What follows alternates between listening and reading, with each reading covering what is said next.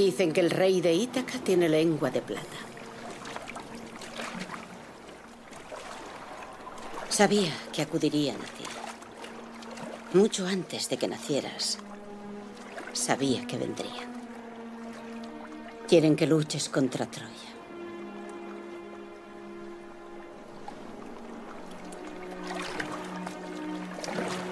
Te voy a hacer otro collar de conchas. Como los que te hacía cuando eras niño. ¿Te acuerdas?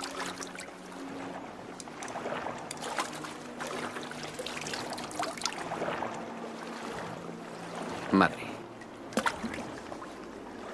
Hoy lo decidiré.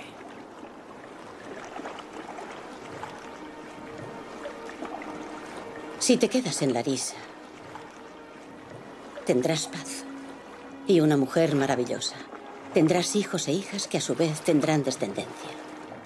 Te amarán. Y cuando ya no estés, te recordarán. Cuando tus hijos hayan muerto y los hijos de tus hijos, tu nombre se perderá. Si acudes a Troya, tuya será la gloria. Escribirán epopeyas de tus victorias durante miles de años. El mundo jamás olvidará tu nombre. Pero si acudes a Troya, no volverás a casa. Pues tu gloria y tu maldición caminan juntas de la mano. Y yo no volveré a verte. ¿Cómo sabes que eso es cierto? Lo sé, hijo.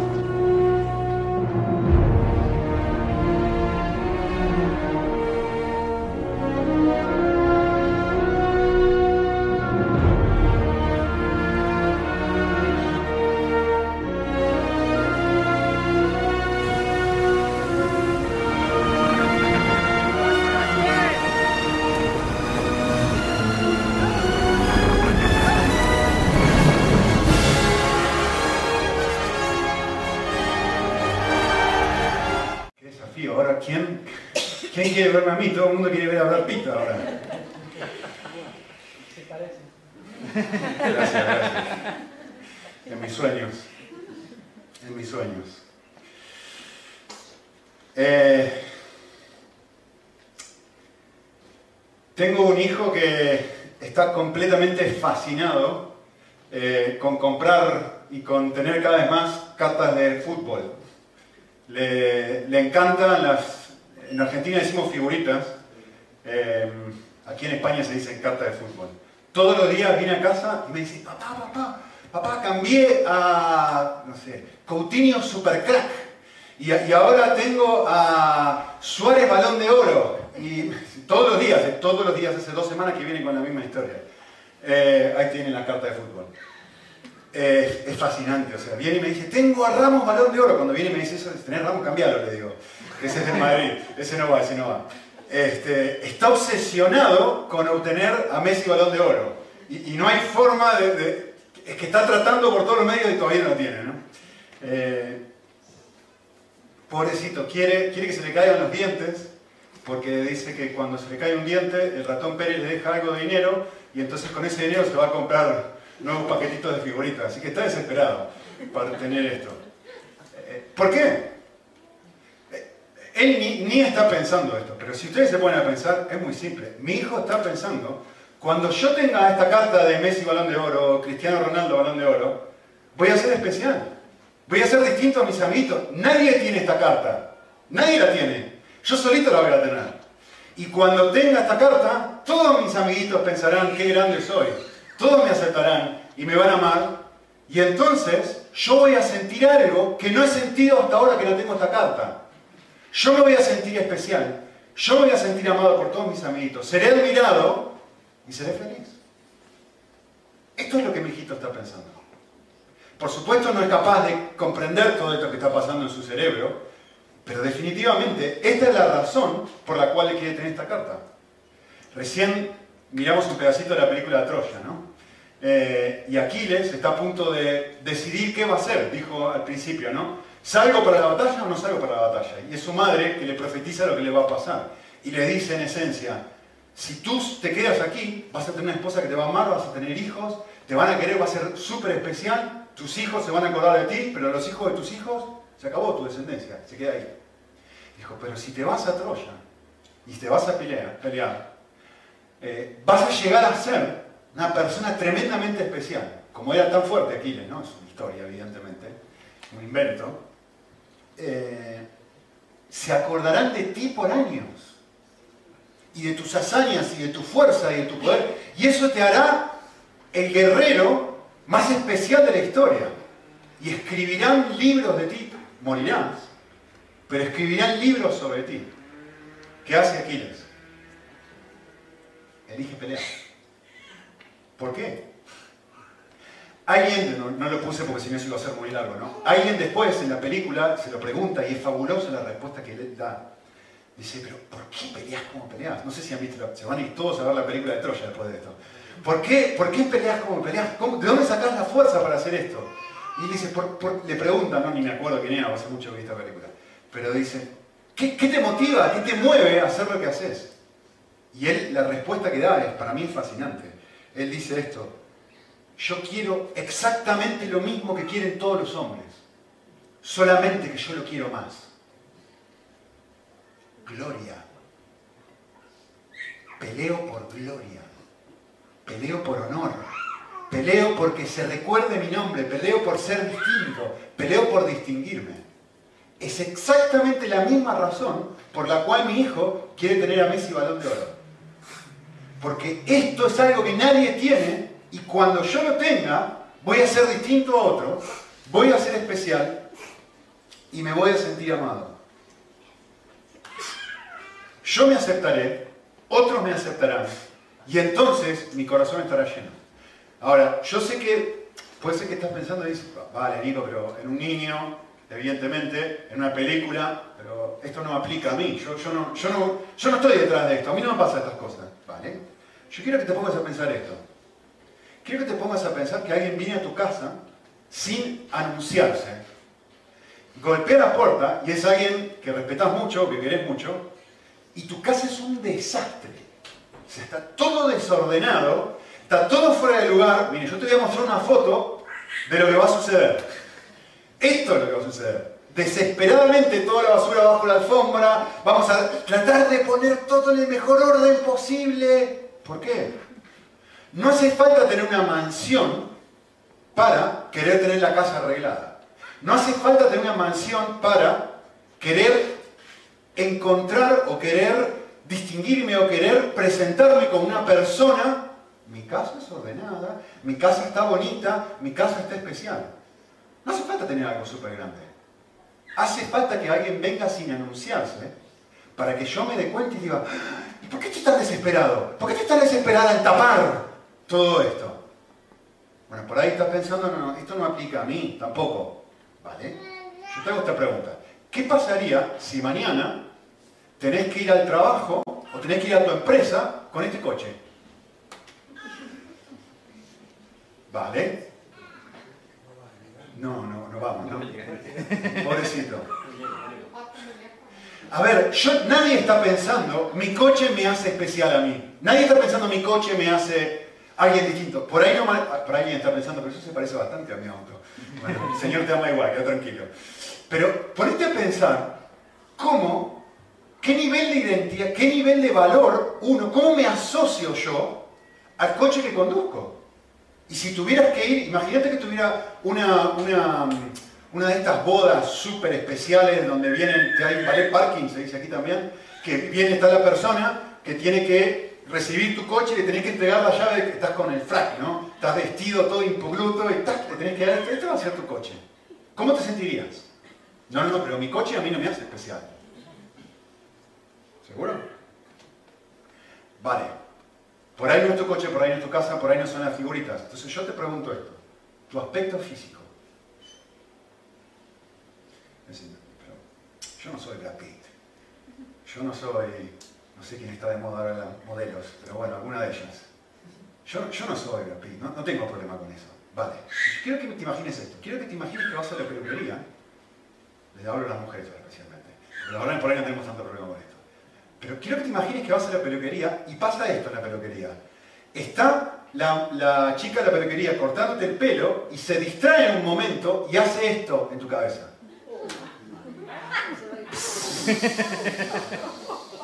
Seguro que se ríe.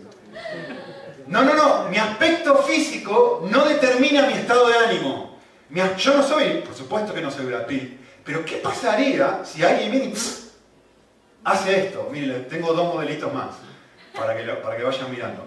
¿Cómo eso afectaría el trato y la forma en la que vos te sentirías aceptado o no aceptado por las demás personas? ¿Qué harías? ¿Qué es lo próximo que harías? ¿Peluca? ¿O te escondes en tu casa por dos meses hasta que te vuelva a crecer el pelo? Yo así a la calle no salgo. ¿Por qué? La respuesta es muy simple. Por la misma razón que Aquiles quiere ser el mejor luchador de la historia. Porque me importa lo que las demás personas piensen de mí.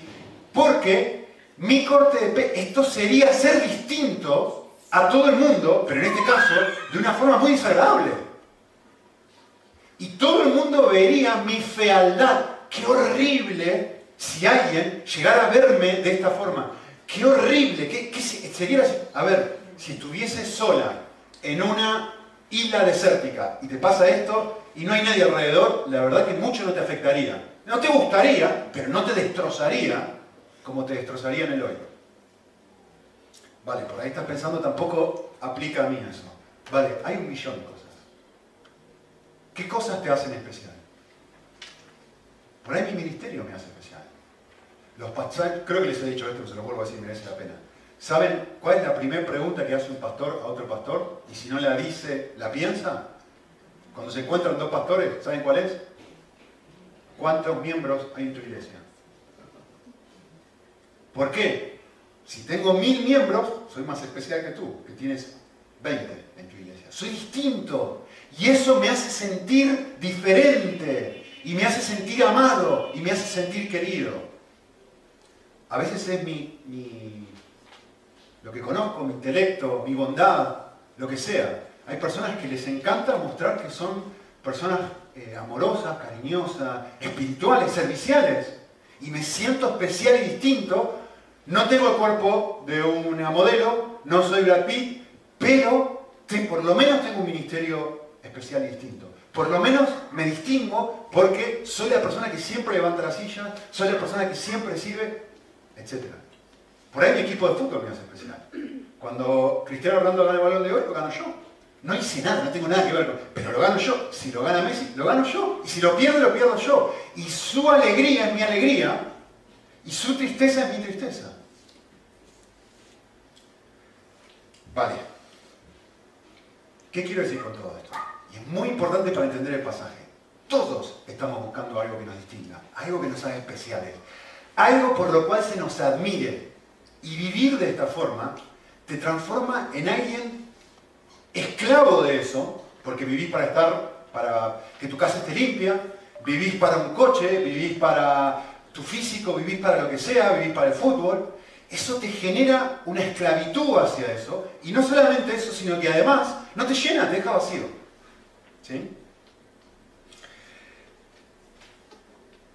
para qué vivo muchas veces está determinado por mi propio gusto y muchas veces está determinado por el momento histórico en el que vivo. A ver, en la antigüedad en Grecia, ser un gran guerrero te hacía una gran persona. Hoy, tener un cuerpo bonito te hace una gran persona. En el pasaje que nosotros leímos, en la mente de Pedro, no tiene nada que ver con ninguna de estas cosas, pero es exactamente el mismo tema. ¿Sabe lo que Pedro está pensando? Pedro está pensando esto. Mi raza me hace especial. En la mente de Pedro están todos los que son especiales como él, distintos, y son judíos, y están aquellos que no son como él, que son diferentes. Están los que son puros y están los que son impuros. No tiene nada que ver con la cuenta bancaria, no tiene nada que ver con ninguna de las cosas que yo les acabo de hablar, pero es exactamente el mismo problema.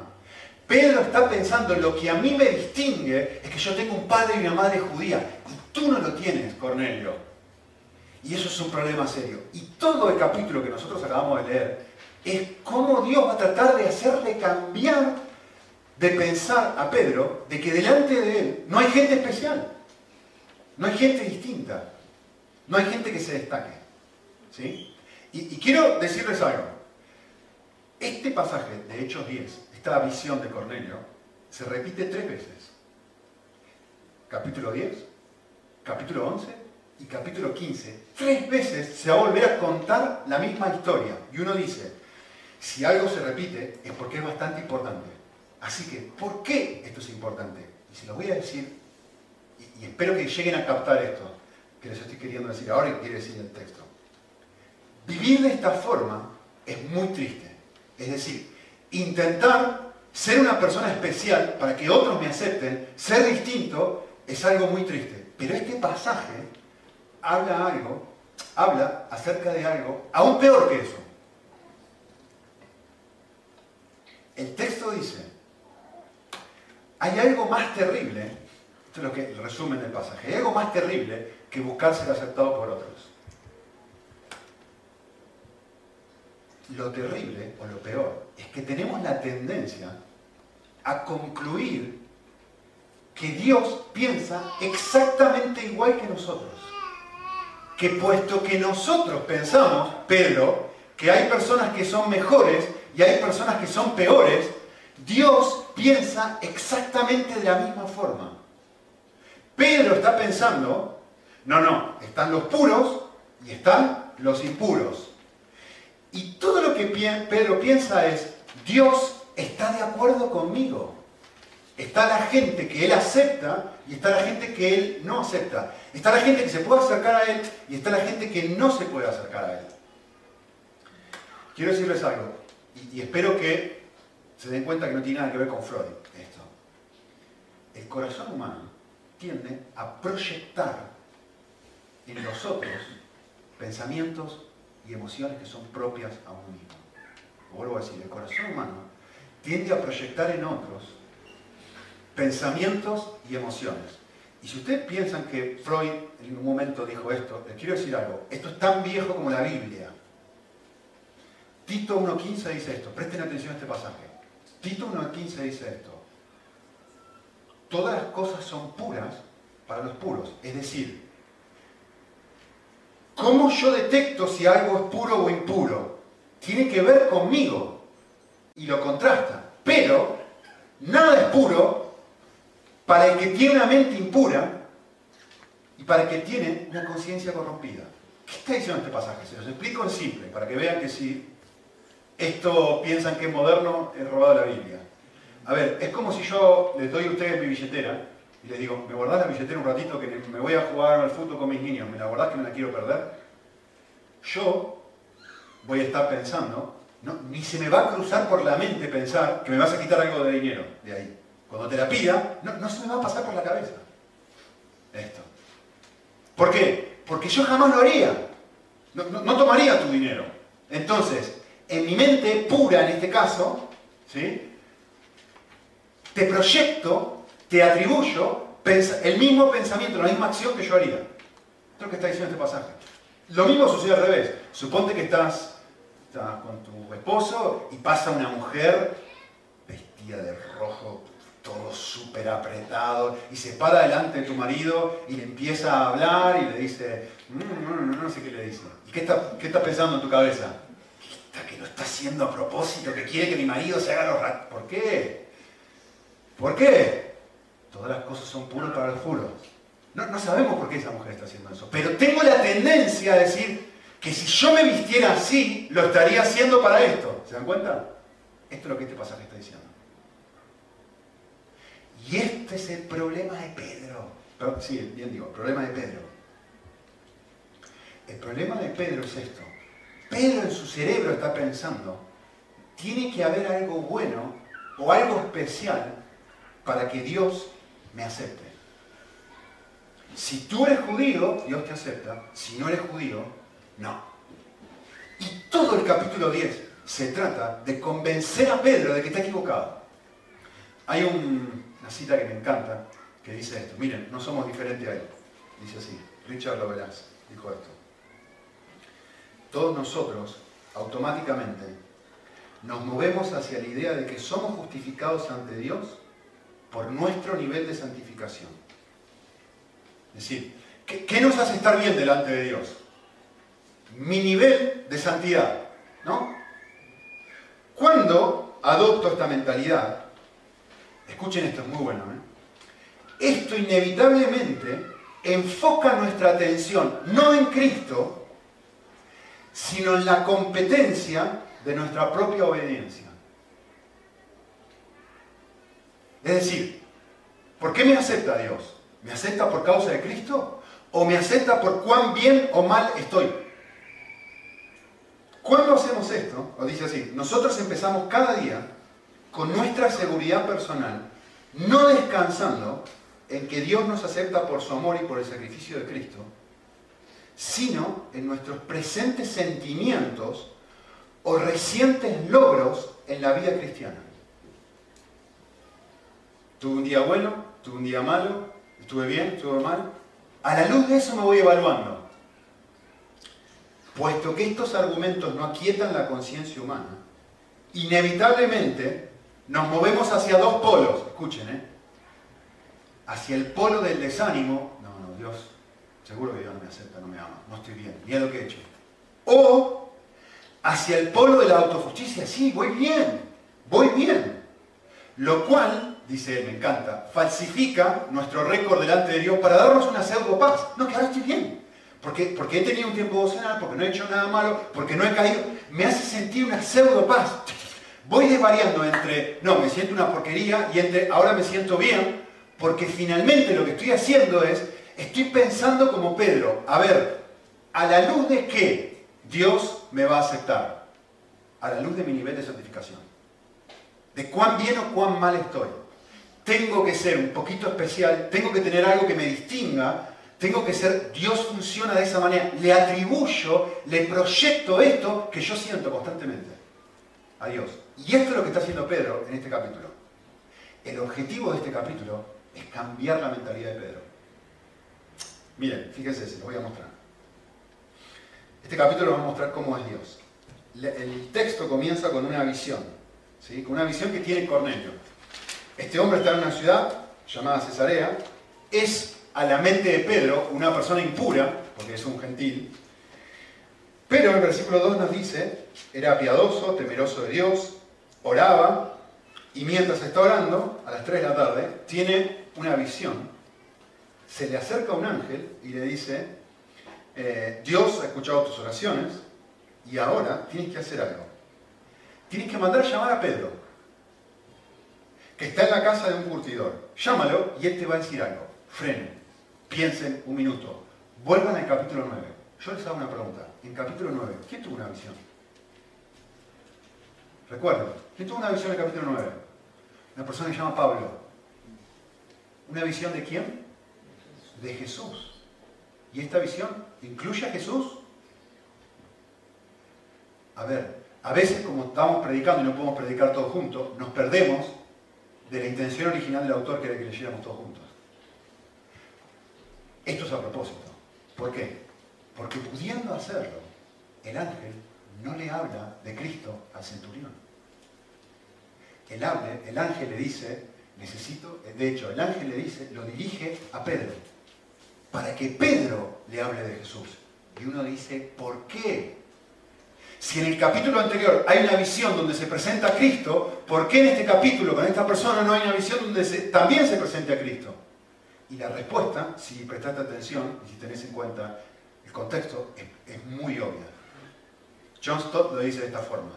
El tema principal de este capítulo no es la conversión de Cornelio. El tema principal de este capítulo es la conversión de Pedro. El problema para Dios no es el corazón de Cornelio. El problema para Dios es que Pedro tiene una concepción de Dios errónea y está usando la conversión de Cornelio para mostrarle algo a Pedro. Por eso las visiones. Yo soy diferente a ti, Pedro. Yo no soy la clase de Dios que tú piensas que soy. Y por eso el ángel dirige a Cornelio a tener un encuentro con Pedro. Y si no, miren la visión que viene después. Fíjense, la visión de Pedro. Al día siguiente, versículo 9, está orando a las 12 de mediodía, y es muy interesante esto, muy interesante. Son las 12 de mediodía, este hombre, dice el pasaje, tiene hambre, tiene ganas de comer, es, hora, es la hora de la comida, la hora correcta, no como aquí en España que se comen las 3, ahí comen a las 12 como hay que comer, y dicen, tiene hambre, tiene hambre, y es muy interesante el versículo 10, la visión, ¿acerca de qué es? De comida. ¿Ustedes piensan que esto es casualidad? Tiene una visión acerca de la comida, y mientras está teniendo esta visión, este hombre tiene un hambre terrible, vale. Y Dios le dice, toma, come. Y hay animales, reptiles y todo lo que ustedes han escuchado. Miren la respuesta de Pedro. Dios le dice, come, y la respuesta de Pedro es esta. Jamás lo he hecho y jamás voy a hacerlo. Yo no voy a comer algo impuro. Yo sé, Señor, que para ti hay comidas buenas y comidas malas. Yo sé que hay comidas que corresponde que coma y comidas que no corresponde que coma. Yo soy distinto, yo soy diferente. Jamás lo he hecho y jamás lo voy a hacer. Vale. Les quiero contar algo. No es la primera vez que Pedro le dice a Dios, jamás voy a hacer esto. No es la primera vez. Así que vuelvan a pensar y recuerden cuando eh, eh, yo quiero que entiendan una cosa. Pedro está pensando, no, no, jamás voy a hacer esto, jamás voy a comer esta comida. ¿Qué es lo que está pensando él? Está pensando esto. Señor, tú y yo estamos de acuerdo, ¿no? Tú, me has dicho que hay cosas así, así, así. Yo estoy pensando como Dios. Eso es lo que Pedro está haciendo en este pasaje. Y de hecho, en los otros pasajes, erróneamente está pensando exactamente lo mismo. Pedro le dice a Jesús, jamás te negaré. El resto de gente puede hacerlo. Yo sé que hay muchos discípulos que no tienen la fe, ni el corazón, ni la entrega que no tengo yo, pero yo jamás te negaré. Yo soy especial, yo soy distinto a los demás, le dice Pedro. ¿Cómo se ve a sí mismo? Se ve como alguien, de hecho él lo dice, ¿eh? El resto de gente puede ser distinta a mí, pero yo no. Yo soy especial. Hay otro momento en donde Pedro dice exactamente lo mismo. Y es muy paradójico esto. Pedro dice exactamente el otro polo. Jesús se acerca a lavarle los pies. Un ratito después. ¿Y qué es lo que Pedro le dice? Jamás me lavarás los pies. ¿Qué está pensando sobre sí mismo? O sea, en un momento está pensando, soy el mejor. En otro momento está pensando, no, no, que soy el peor, que, que no corresponde que hagas eso soy indigno de que tú me laves los pies. ¿Dónde está el enfoque? Todo el tiempo el enfoque sigue estando exactamente en el mismo lugar. Dios tiene que mostrarle a propósito a Pedro y le dice, ¿sabes qué? Tú jamás me negarás, pero yo te quiero mostrar realmente quién eres. No eres especial, no eres distinto. Tres veces me vas a negar. Dios tiene que mostrarle a Pedro, eh, Pedro, esto no funciona así. Que si yo no te lavo, ¿no entendés? No tienes parte conmigo. Hace meses que Dios está intentando enseñarle este concepto a Pedro. Esto que vemos en el capítulo 10. Desde hace rato que se lo tratando de enseñar. Y a Pedro le va a entrar uno y le sale por el otro. No lo ve. Es incapaz de verlo nosotros somos iguales que Él. Cuando nuestra forma de acercarnos a Dios, y de hecho de acercarnos a otros también, está determinada por nuestra actuación, nuestra performance, decimos a veces en Argentina, desvariamos entre dos polos, entre el orgullo, soy especial, y el desánimo, no, no, que soy indigno, Dios no puede perdonar esto.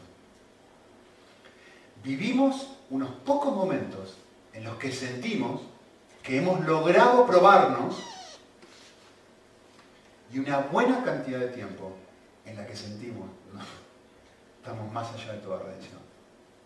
No, no, después de lo que he hecho, no va. Esto es Pedro. Un polo y otro polo. Un polo y otro polo. Nos evaluamos, o mejor dicho, nos evaluamos a nosotros mismos y proyectamos y decimos, Dios debe evaluarme a mí de la misma manera. Todo el capítulo 10 es para mostrarme, mejor dicho, para mostrarle a Pedro, yo soy distinto. De hecho, eso es lo próximo que le va a decir. Eh, la respuesta de Pedro, de perdón, de Dios, es lo que yo, lo que Dios ha limpiado, no llames impuro. En otras palabras, no proyectes tus pensamientos a mi persona. Yo soy distinto a ti. Y si notaron un detalle del pasaje, mírenlo, versículo 16. Es muy importante, a la luz del, del número clave en la vida de Pedro. ¿Qué dice el versículo 16? Una, dos, tres veces tiene exactamente la misma visión. Yo soy distinto a ti, Pedro, una vez. Yo soy diferente a ti, Pedro, otra vez. Yo soy diferente a ti, Pedro. Yo no pienso como tú. Yo no pienso como tú. Yo no pienso como tú. Yo lo, lo que yo limpio no lo llames impuro. Lo que yo limpio no lo llames impuro. Tres veces le dice exactamente lo mismo al mismo Pedro. A ver, hay tres instancias de tres veces en la vida de Pedro. Pedro niega a Jesús tres veces, ¿no? ¿Qué es lo que está pensando Pedro en su mente? No, no, no, que yo soy distinto, ¿eh? yo soy bueno. ¿Cuál es el objetivo de Dios al permitir lo que Pedro lo niegue? Dios está intentando convencer a Pedro de esto. Te quiero mostrar que no eres especial, Pedro. Te quiero mostrar que no eres distinto. Una segunda instancia. Pedro, perdón, Jesús le pregunta a Pedro tres veces, Señor, ¿me amas? ¿Cuál es la respuesta de Pedro? Sí, te amo. Sí, te amo, tres veces. Bueno, sí, te amo. Y se pone triste. Porque Está muy claro decir, la verdad que yo no sé si te amo o no te amo. Esa es la idea del pasaje. ¿Cuál es el objetivo de Dios a través de eso? Dios está tratando de mostrarle a Pedro, te quiero mostrar que igualmente te usaré, a pesar de ti mismo. Y lo que acabamos de ver recién, Pedro recibe una visión. En su mente piensa, no, no, están los puros y están los impuros, están los buenos y están los malos. ¿Cuál es el objetivo de Dios? te quiero mostrar que lo importante no tiene que ver con el puro o impuro. Lo importante tiene que ver con lo que yo he hecho. Lo que Dios ha limpiado. No lo llames impuro. Eso es lo importante. Versículo 17. Pedro no lo capta.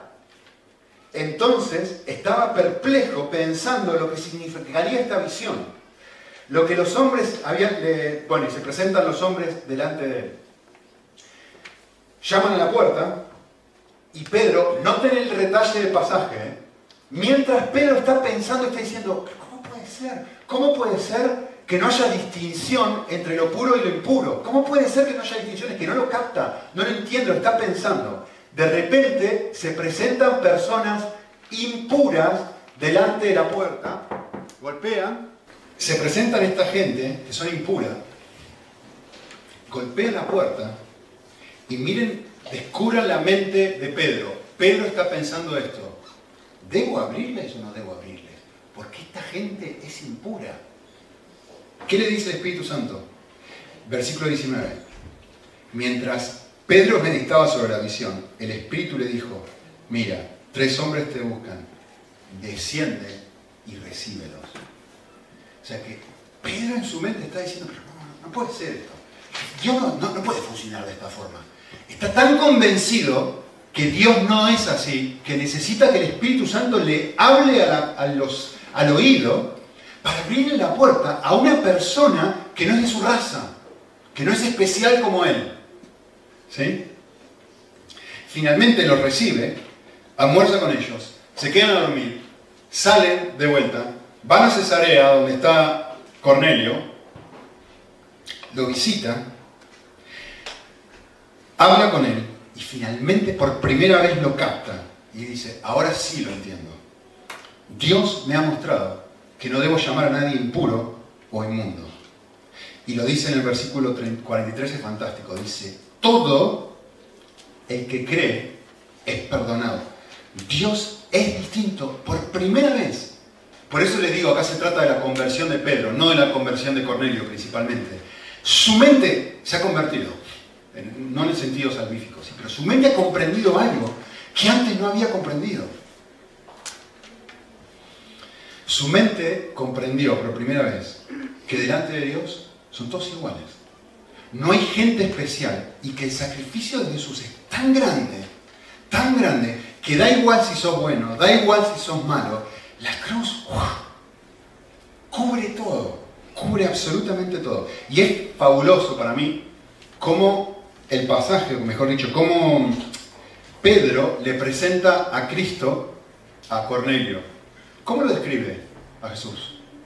De una forma en la que en ningún otro lugar en la Biblia se describe a Jesús. No sé si lo notaron. Pedro dice esto. Jesús es el juez de los vivos y el juez de los muertos. Es muy llamativo que lo describa a Jesús de esta forma. ¿Qué hace un juez? ¿Cuál es la tarea de un juez? La tarea de un juez es determinar quién es bueno y quién es malo. La tarea de un juez es determinar quién es puro, quién es impuro. Un juez tiene la tarea de determinar la culpabilidad o la inculpabilidad o la no culpabilidad de una persona. Y lo fabuloso del pasaje es esto, que lo presenta a Jesús justamente como eso. Lo presenta como la misma persona. La misma persona es la que te juzga que es la misma persona que ha pagado la pena. fabuloso. El que está encargado de decir, a ver si sí o si no, es aquel que ha pagado la pena por ti. ¿Y cuál es el veredicto que hace? Es, eres aceptado. Yo les quiero, mm, les voy a poner un gráfico y quisiera que piensen esto, por un momento. ¿sí? Quiero que miren un minutito la pantalla.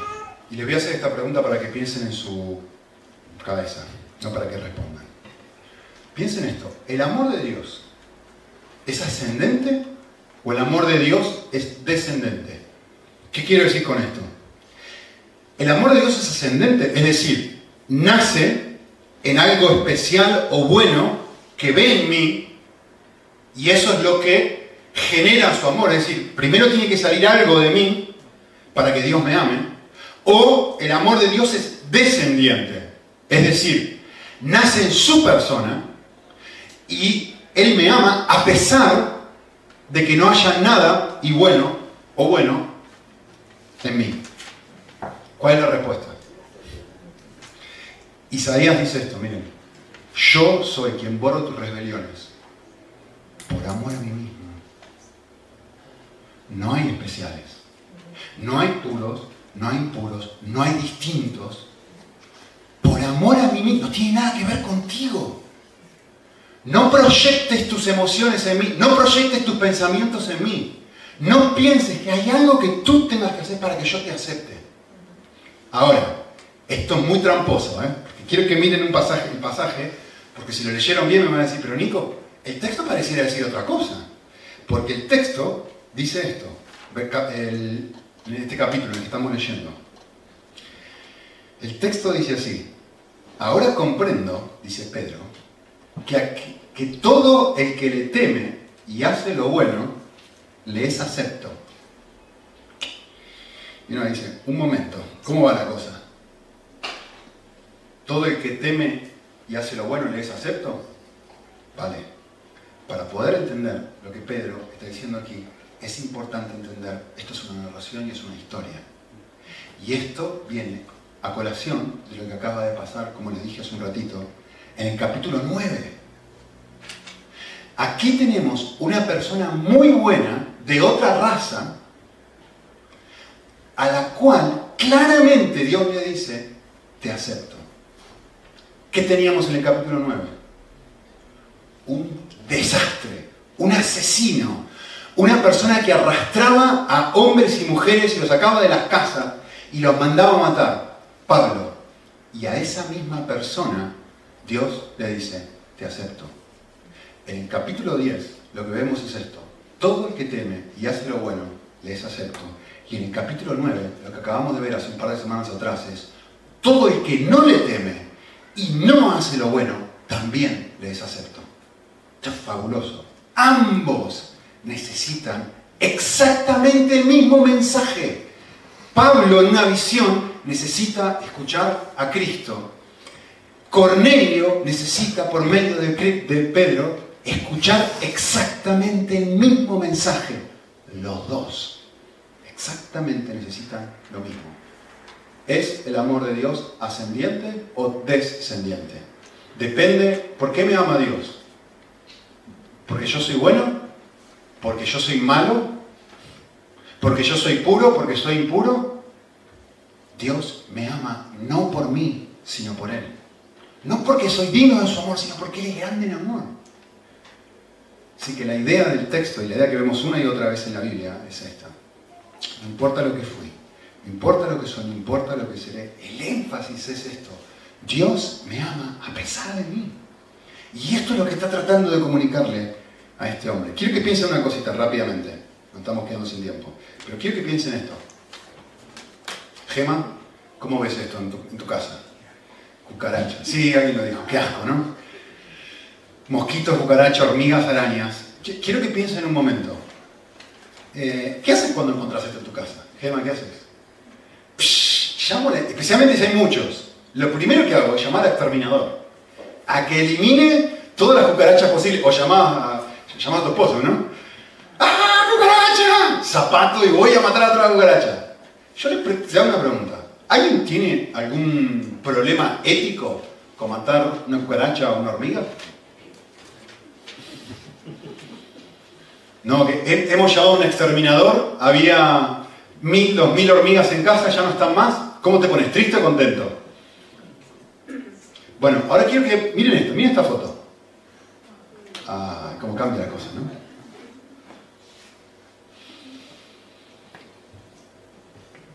Yo les hago una pregunta. ¿Qué diferencia hay entre una cucaracha y un perrito?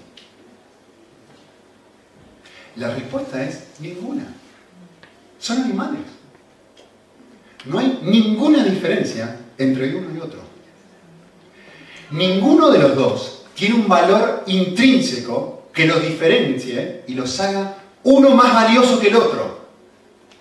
No hay nada, son animales iguales, ¿o no? Tú le atribuyes valor.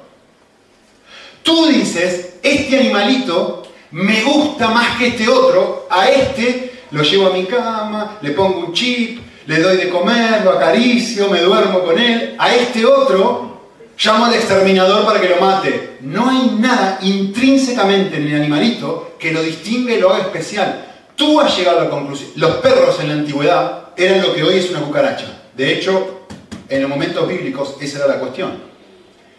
¿Qué cambió? ¿Los perritos son más bonitos ahora que lo que eran antes? No, son iguales.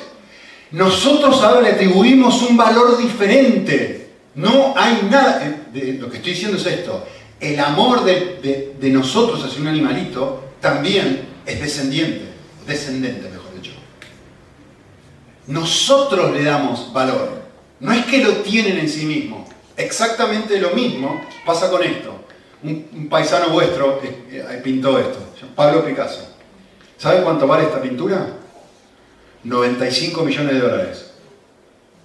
Es la pintura más cara, creo que ahora es la segunda, porque la otra semana compraron otra. 95 millones de dólares vale este, a mi criterio, desastre. Para mí esto que hizo mi hija es mucho más lindo que la pintura de Picasso. Perdónenme, pero es la realidad. ¿Por qué vale 95 millones de dólares uno y lo otro que es exactamente lo mismo, intrínsecamente lo mismo? Lienzo y pintura, ¿eh? que no hay ninguna diferencia. ¿Por qué una cosa vale más que otra? Porque el valor se lo damos nosotros. No tiene un valor especial en sí mismo. Si se lo das a mi hijita o cualquiera que no sabe pintura como yo y le decís cuál te gusta más, ¿qué van a decir? Probablemente vas a decir que el de Minen está más lindo. Si lo das a una persona que le atribuye valor a la pintura, va a ser algo completamente diferente. ¿Se dan cuenta? Marchante, ¿no? Lo que quiero decir con esto es muy, muy, muy importante. Es muy importante y relevante a la hora de comprender a Dios y de comprenderte a ti mismo. Eh, en este momento, si eres un ateo, estás en un problema serio. Porque intrínsecamente tú y yo no tenemos ningún valor más grande que el que tiene un animalito, un insecto o una cucaracha. Somos un conjunto de átomos y moléculas. El valor que tú y yo tenemos también desciende de Dios. Es algo que Él nos da, no es algo que nace en nosotros y producto de que pertenecemos a una raza o producto de que pertenecemos, que tenemos un lindo cuerpo, producto de que nos hemos portado bien, producto de que estamos en el ministerio, producto de que ahora estamos viendo una vida diferente, ahora Dios dice, ahora sí eres especial para mí. Es descendiente. Hay un abismo de diferencia entre ser especial y que te hagan especial. Lo primero depende de ti. Depende de si eres parte de esta raza. Depende de si ganas un balón de oro o no ganas un balón de oro. Depende si tú tienes la figurita Messi balón de oro o no la tienes. Depende si manejas un tipo de coche o no manejas un otro tipo de coche. Eres especial siempre y cuando tú... Esta es la forma en la que depende de tu peinado, depende de cuánto pesas, depende de tu cuenta bancaria, depende de tu coche, si eres especial o no eres especial. Es un valor, nosotros pensamos, mi valor depende de algo de mí. Y el objetivo de este pasaje es justamente convencerme de lo contrario. Que si tú cumples con toda la ley, entre comillas, si este hombre Cornelio se porta muy bien y bla, bla, bla, y que si Pablo es un desastre, los dos exactamente necesitan lo mismo, la cruz. Que tu posición delante de mí no depende absolutamente nada de ti. Y esto es total y completamente liberador. Porque en el Evangelio delante de Dios, o mejor dicho, el Evangelio es lo que te hace especial. Cristo vino justamente para convencerme de lo opuesto, para que deje de proyectar mis pensamientos a Él. Y este es el objetivo de este pasaje. Así que, todo esto para que nosotros generemos una identidad, un sentido de responder quiénes somos y cuán valiosos somos, no a la luz de nada de lo que les he compartido antes, sino la luz de que el Dios del universo ha dicho, te amo tanto que estoy dispuesto a morir por ti. Mira el valor que tienes para mí, que no tiene nada que ver contigo, sino que tiene que ver con el hecho de que yo quiero mostrar, mostrarte mi amor. Conclusión, ¿cómo llegamos a experimentar esta verdad? Respuesta está en lo que queda del pasaje. Eh, el próximo párrafo nos ayuda a responder esta pregunta. Dios va a usar un montón de cosas en nuestra vida, un montón de circunstancias, buenas y malas, incluso nuestro pecado, para que esta realidad vaya cada vez calando más profundo en nuestro corazón. Y en cierta forma, lo que Dios va a hacer es que yo vuelva a aprender lo ya aprendido. Esto es la vida cristiana. ¿Qué es crecer en la vida cristiana? Es simplemente tener una visión nueva de una verdad vieja. Esto es la vida cristiana. ¿Sí? Yo quiero que noten algo como termina el pasaje. Mientras Pedro contaba, decía estas palabras, el Espíritu Santo desciende sobre todos, verso 44. Y desciende sobre todos los impuros. Desciende sobre todo el mundo. Comienzan a exaltar a Dios y hablar en lenguas. Y miren lo que dice Pedro. Esto es una locura. ¿eh? Pedro dice esto en versículo 47. Ah, se, se le hace la luz. Eureka, dice Pedro. Esta gente también puede ser bautizada. Y yo quiero que piensen un segundo. Estamos en Hechos 10. ¿Qué hizo Jesús en eh, Mateo 28? ¿Qué le dijo Jesús a Pedro en Mateo 28? Ir por todo el mundo, predicar el Evangelio, por todo el mundo no dijo vayan por Jerusalén, dijo ir por todas las naciones, predicando el Evangelio por todos lados, bautizando. Dice, Pedro, que no entendiste nada.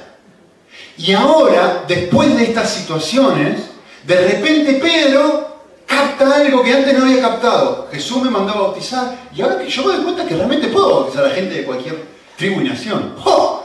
¡Qué descubrimiento! ¿Ustedes se dan cuenta de lo que acaba de pasar? Este hombre comprendió una verdad vieja. No era algo nuevo. Era algo que ya sabía, que Jesús se lo había dicho al principio. Entre paréntesis, si vas a Génesis 12, está ahí también. Seréis bendición, Abraham llama a los judíos, no es para ser una nación especial. Ustedes son especiales para ser bendición para toda la tierra. Por siglos no lo han captado. Y de repente, a través de este incidente, Pedro lo capta por primera vez. Es la primera vez que él dice, ahora comprendo. Antes no lo entendía, ahora lo comprendo. Ahora, quisiera terminar simplemente caminándolos por algo que para mí es fabuloso. Quiero que, quiero que miren y observen en detalle, bueno, muy cortito, no en detalle, pero quiero que observen la progresión del pensamiento de Pedro en el capítulo 10. Miren, el capítulo 10 comienza de esta forma. Pedro se hospeda en la casa de un curtidor. Un curtidor era una persona que trabajaba con animales muertos y con el cuero. ¿Saben qué es eso? Alguien impuro. Y Pedro comienza y dice, bueno, hasta acá me va mi fe. Me voy a hospedar en la casa de un curtidor. Aunque es impuro, bueno, lo voy a hacer. Sigue progresando el capítulo y lo primero que vemos es que Pedro no, no, está bien, bueno, una cosa es hospedarme con alguien así, otra cosa es comer algo impuro. No lo hace. Tiene la visión y de repente empieza a contemplar la posibilidad de decir, por ahí sí puedo Por, ahí, por ahí la cosa es distinta, ¿no? Sigue la cuestión. Viene gente impura a acercarse a él y los hospeda. Y el Espíritu Santo le susurra y le dice, no, no, no, déjalo. No solamente eso, sino que después se va y él mismo se hospeda, que un judío, de hecho el texto lo dice, ¿se acuerdan? Jamás haría esto. Se hospeda en la casa de una persona impura. Termina el pasaje, como acabamos de decir, y Pedro dice, ahora lo capté, ahora lo capté. El Evangelio es tan fabuloso, tan increíble, de que no hay mejores y peores. Todos somos, ahora sí lo capté. Lo vamos a ver la semana que viene, de hecho David lo va a ver la semana que viene. Eh, Pedro, en el próximo capítulo, lo que está haciendo es tratar de convencer a todo el mundo de que no hay, delante de Dios no hay distinciones. Y uno dice, vale, vale, ahora sí, ahora sí, ahora sí, lo captó, lo captó, lo captó. ¿Saben qué pasa? Llegamos unos años después y Pedro no captó nada. Uno va al libro de Gálatas y viene Pablo y le dice, Pedro, ¿qué estás haciendo? Volviste otra vez a lo mismo del capítulo 10. Volviste una vez más al comienzo en el versículo 1. Y se acercaba gente impura. Cuando venía Pedro dijo, fuera de aquí. ¿Se acuerdan en Gálatas? Y tiene que venir Pablo y decirle, Pedro, ¿qué estás haciendo? ¿Qué necesita Pedro? Volver una vez más a recibir lo que yo les acabo de decir a ustedes. ¿Cómo nos vamos apropiando de esta verdad? Es un proceso. No es un evento, no es un momento, es un proceso. En donde poquito a poquito, poquito a poquito, se va captando esta realidad de decir, el Dios del universo, el que juzga a todos, me ha dicho, el que establece quién sí y quién no, ha muerto por mí, me ama, me acepta y me dice, hijo, entra confiadamente al trono de gracia. Nico, Gema, María, Leo, etc. Deja de proyectar tus emociones en mí. Yo soy diferente a ti. La vida cristiana es diferente. Amén. Bueno, oramos. Señor, queremos pedirte que uses este mensaje, estas palabras o algunas cosas que hemos hablado hoy para transmitirnos esta verdad, para dejar que esta verdad cale en lo profundo de nuestro corazón para dejar de proyectar un poquitito, justamente como hemos hablado. No seamos como Pedro, de pensar que delante de ti hay que ser distinto, hay que ser especial, hay que ser diferente. Que podamos aceptar y, apreciar y atesorar el regalo de una cruz tan valiosa, tan fascinante, tan distinta, que nos llama a, tener un encuentro contigo todos los días, basado no en, en nuestras acciones o nuestras performances, sino basado exclusivamente en tu obra, Jesús. Que, todo esto vaya penetrando en nuestro corazón y poquito a poquito eh, vaya calando profundo en nuestro ser como resultado de esto seamos personas completamente diferentes, libres, eh, llenas eh, de, toda esta realidad que es capaz de transformar el corazón y de transformar nuestras acciones. Lo pedimos para tu gloria.